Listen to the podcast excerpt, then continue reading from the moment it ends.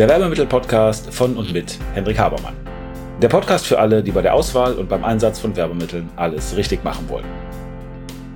Hier erfährst du alles von der Kreation und Gestaltung eines wirksamen Artikels über die Produktion bis hin zum erfolgreichen Einsatz. Bist du bereit? Dann stell alle deine Sinne jetzt auf Empfang. Grüße, Henrik Habermann hier von Habermann hoch 2. Herzlich willkommen zum Werbemittel-Podcast. Wir wollen heute ein wenig sprechen über das, was man denn auf das Werbemittel oder auf das Medium bringt. Das heißt, was man da drucken kann oder welche Botschaft man mitbringen kann. Ich möchte das ein wenig differenzieren, weil da gibt es viele verschiedene Möglichkeiten, was drauf zu bringen.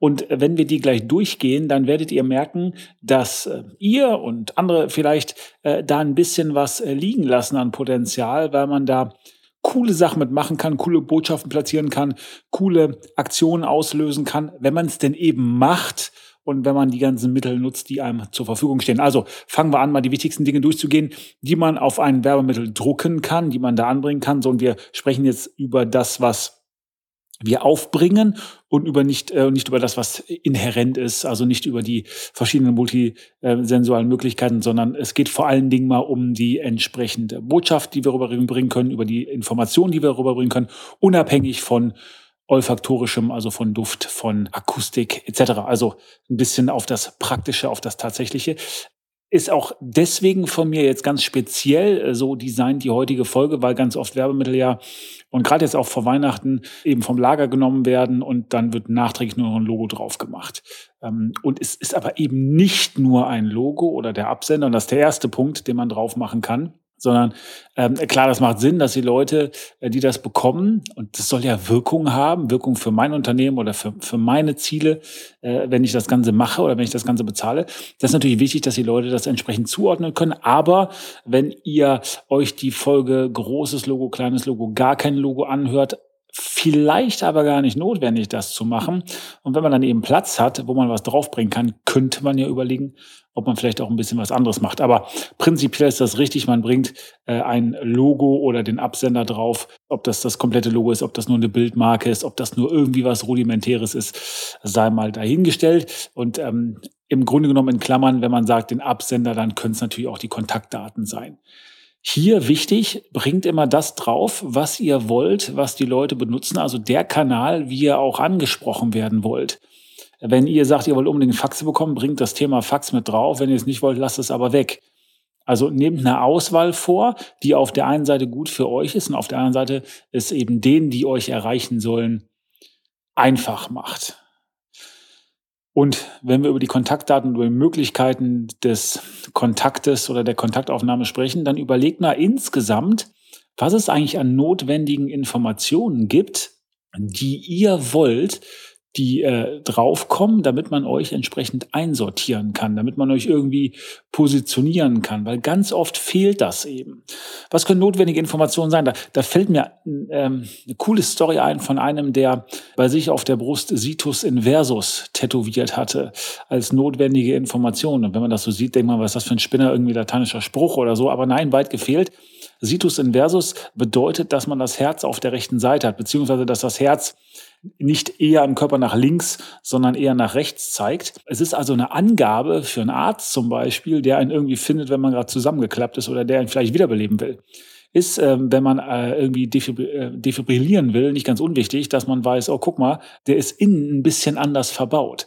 Das ist eine wichtige, notwendige Information. In dem Falle nicht auf ein Werbemittel, sondern auf den eigenen Körper gebracht, also drauf tätowiert ähm, damit ähm, die Rettungsdienste, Notarzt, wer auch immer, immer Bescheid weiß. Aber auch ansonsten, macht euch Gedanken darüber, vorher, wenn es um die Wirkung geht, was ist die Information, die ihr weitergeben wollt? Oder was ist die Informationsebene? Was ist die entsprechende Botschaft, die weitergegeben werden soll? Die ist logischerweise abhängig vom Reifegrad des Kunden. Also wenn der Kunde euch kennt und ihr sagt, naja, der muss einfach immer wieder unser Logo im Kopf haben und dann weiß der schon, wofür wir gut sind und was wir können dann kann das in Ordnung sein. Wenn ihr aber sagt, naja, uns unterscheidet was von anderen und das weiß im Grunde genommen keiner, dann macht es herzlich wenig Sinn, wenn ihr mit eurem Logo hausieren geht, weil dann kennt man euer Logo, man weiß aber nicht, wofür das steht. Man kennt euer Unterscheidungskriterium, euer Alleinstellungsmerkmal, euren USP eben nicht. Also bringt das da drauf. Wenn der Kunde keinen Grund hat, warum der zum Beispiel wechseln soll, oder warum der zu euch gehen soll, wenn ihr nicht im Relevant Set seid, also bei der Auswahl, die ihr vornimmt, und da sind nicht mehr als drei drin, ähm, dann seid ihr bei dem nicht am Schirm. Also es ist wie zweite Seite auf Google oder so, also da guckt keiner mehr hin. Also bitte überlegt euch immer vorher, was muss an Informationen drauf? Logo ist wichtig, Kontaktdaten gegebenenfalls auch wichtig, wenn das nicht klar ist, wenn die Leute euch nicht so gut kennen, wenn der Reifegrad nicht da ist in der Beziehung oder eben auch, auch da gibt es eine Folge zu, Reifegrad, wenn die Leute das Problem nicht kennen. Wenn den Leuten gar nicht klar ist, dass ihr ein Problem lösen könnt, was die haben, weil die sagen, äh, habe ich noch gar nicht wahrgenommen, das Problem. Ja?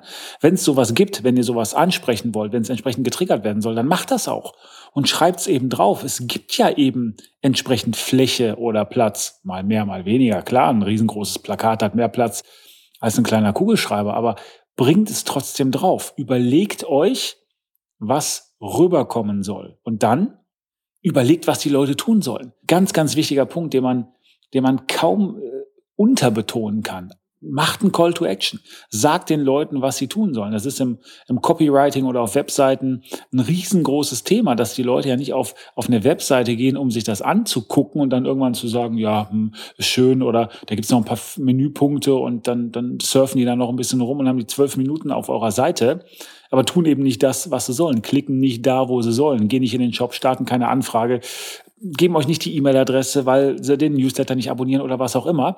Immer sagen, was Leute machen sollen. Und auch hier, wenn wir nochmal auf das ganz Rudimentäre des Menschen zurückkommen, auch da natürlich schon eine Folge zu gewesen.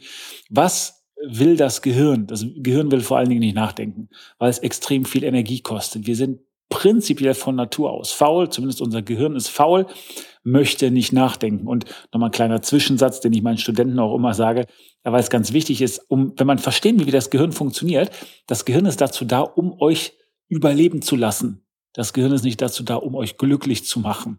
Und das Gehirn ist auch nicht dazu da, dass ihr tut, was andere Leute möchten. Vor allen Dingen nicht, wenn ihr gar nicht wisst, was die wollen, wenn ihr darüber spekulieren müsst. Also ganz klarer Call to Action, dann sind wir ein bisschen untertäniger insofern, dass wir das dann eben machen was wir tun sollen. Es ist auch so zum Beispiel, dass wir einen Impuls haben, als Menschen auf Fragen zu reagieren, wenn wir gestellt werden, oder dass wir besonders reagieren, wenn unser Name genannt wird. Kommen wir aber gleich noch zu, wenn es um das Thema Personalisierung geht. Also, Punkt jetzt, was bringt man auf ein Werbemittel? Das ist unser Hauptthema und Unterpunkt hier, Call to Action. Sagt den Leuten, was sie tun sollen. Ganz, ganz wichtiger Punkt. Trink Coca-Cola, sagt, ey, pass auf, du hast Durst, trink Coca-Cola. Und zwar, das ist, das ist im Zeichen drin. Das ist ganz normal. Trink Coca-Cola. Mach das. Drink Coke. Ja, ganz, ganz wichtiger Punkt. Nicht ohne Grund.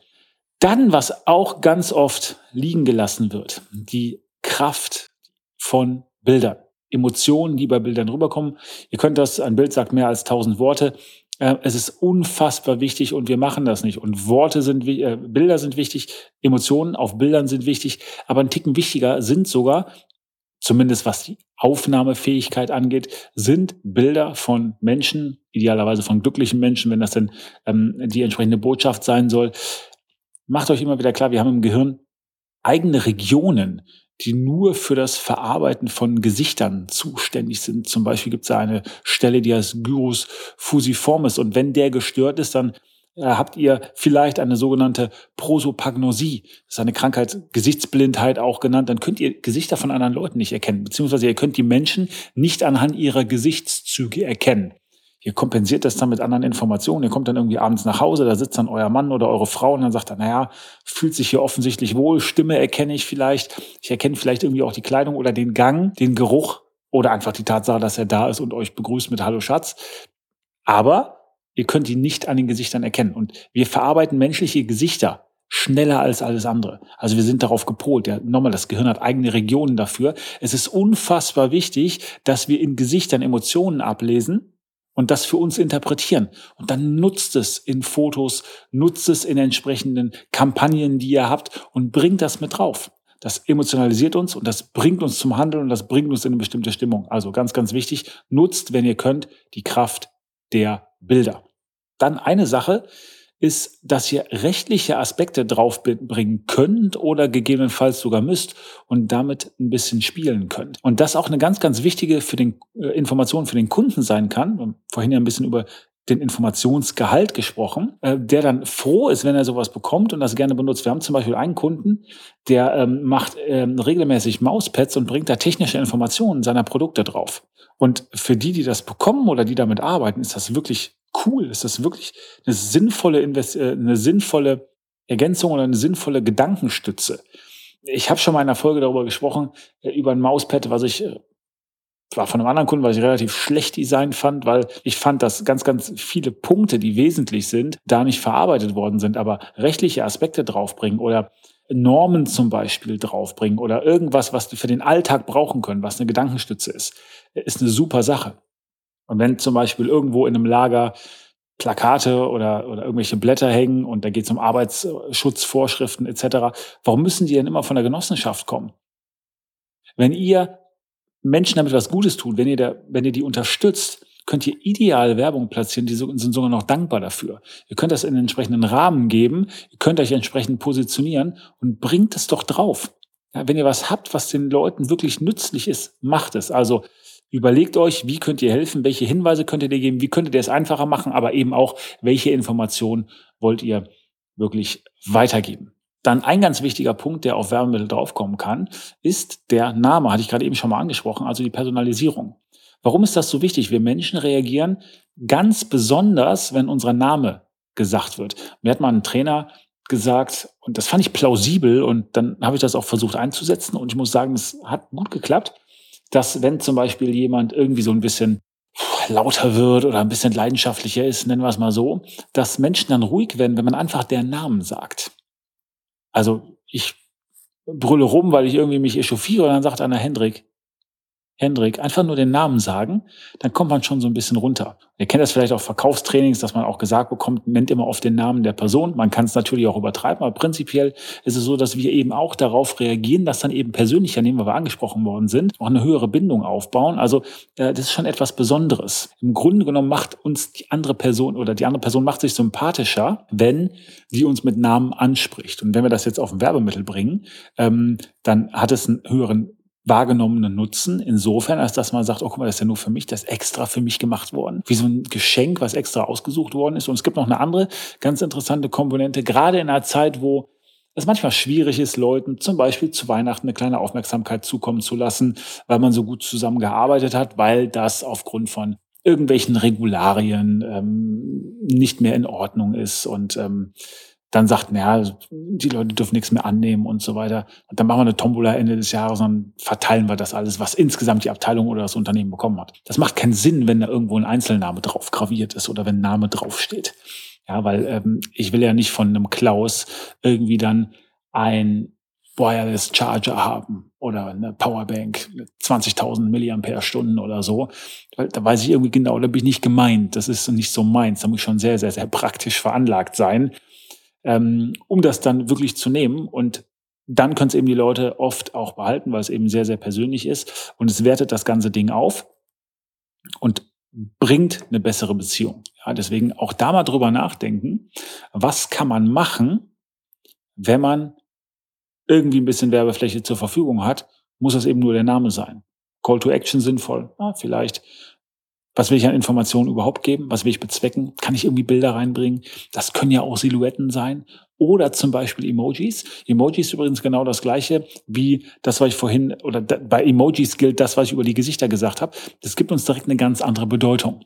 Ja, also Anthropomorphisierung, dass das Menschliche, was ein bisschen rüberkommt in diesen Emojis, triggert uns ganz anders, als wenn wir einfach nur irgendwas schreiben oder irgendwelche Symbole bringen, die nicht so eine hohe Bedeutung für uns haben. Und dann eben zu guter Letzt gibt es eben eine Botschaft, ein Claim oder ein Zweck. Ein bisschen anders von der reinen Information gibt es irgendwas, was Claim hat ja oft irgendwie auch ein bisschen Wortwitz. Übrigens was ganz anderes als Copywriting, da geht es nicht um Wortwitz. Ähm, aber beim Claim eben schon, haben wir irgendwie einen guten Spruch, haben wir irgendwas, was man sich gut merken kann, haben wir irgendwas, wo in einem Satz nochmal so ein bisschen das ja, Besondere oder so ausgedrückt wird, bringt den vielleicht doch drauf. Ja, das kann und immer darauf achten, bitte abhängig von der Kundentemperatur beziehungsweise vom Reifegrad. Wenn ihr nicht genau wisst oder euch nicht sicher seid, was ich, was ich damit meine, hört euch nochmal die alte Folge dazu an. Ähm, immer beachten. Ja, also wie ist der Kunde drauf? Kennt er mich, kennt er mich nicht? Welche Erwartungen hat er an mich? Wo steht der gerade? Wo muss ich den abholen?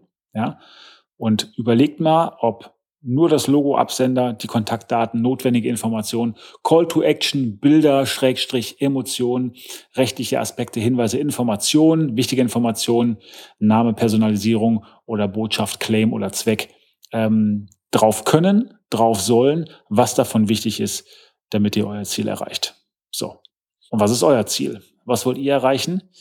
Schreibt mir, ich freue mich drauf. Sagt mir, wo ihr Wirkung erzielen wollt und lasst uns mal gemeinsam überlegen, wie wir das mit multisensualen Mitteln machen können. Wenn ihr multisensuale Mittel noch nicht richtig ausschöpft, dann garantiere ich euch, dass da Potenzial ist, was wir gemeinsam heben können. Ich freue mich darauf, von euch zu hören. Ich bin raus. Bis nächste Woche. Und damit sind wir am Ende der heutigen Folge. Ich hoffe, Ihr habt ein paar interessante Erkenntnisse gehabt und seid ein wenig schlauer, als ihr es noch vor ein paar Minuten wart. Wenn euch das Ganze gefallen hat, leitet es gerne weiter an Freunde oder Kollegen, die auch ein Interesse oder eine Affinität zu dem Thema haben. Und natürlich hoffe ich, dass ihr bei der nächsten Folge dabei seid. Wenn es etwas gibt, was euch interessiert, was ihr noch behandeln möchtet, wo ihr gern ein wenig intensiver reintauchen wollt, schaut bitte in die Show Notes, da sind unsere Kontaktdaten angegeben mit einer E-Mail-Adresse Schreibt uns eine Mail und wir werden entweder, wenn das für viele Leute interessant erscheint, das in den Podcast behandeln. Ansonsten bekommt ihr von mir oder einem meiner Teammitglieder eine Mail. Also, vielen Dank